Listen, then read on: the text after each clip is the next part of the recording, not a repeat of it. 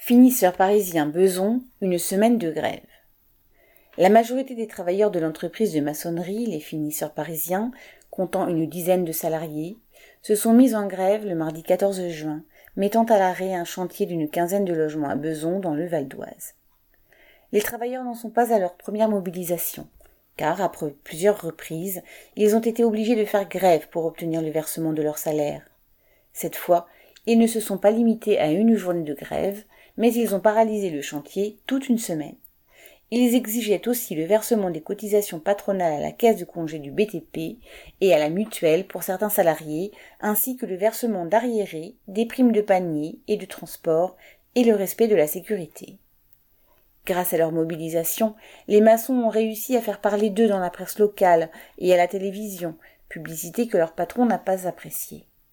Ils ont aussi déployé des banderoles et des pancartes pour affirmer leurs revendications, ce qui a rendu fou de rage le client ordonnateur du chantier, qui communique largement sur la haute qualité environnementale de ces futurs logements, qui accueilleront même des perchoirs à oiseaux, mais dont la construction n'a pas épargné les travailleurs. Parmi les pancartes, celle qui rendait hommage à Abderheim, un ouvrier sans papier décédé il y a quelques mois sur un autre chantier, était particulièrement remarquée par les visiteurs et les passants. C'est cet accident qui a décidé les ouvriers des finisseurs à ne plus accepter de se laisser faire et de travailler dans de si mauvaises conditions. Car, même si le patron prétend le contraire, il ne fait aucun doute que les mauvaises conditions de travail et les pressions pour aller vite sont responsables de cet accident, comme de plusieurs autres.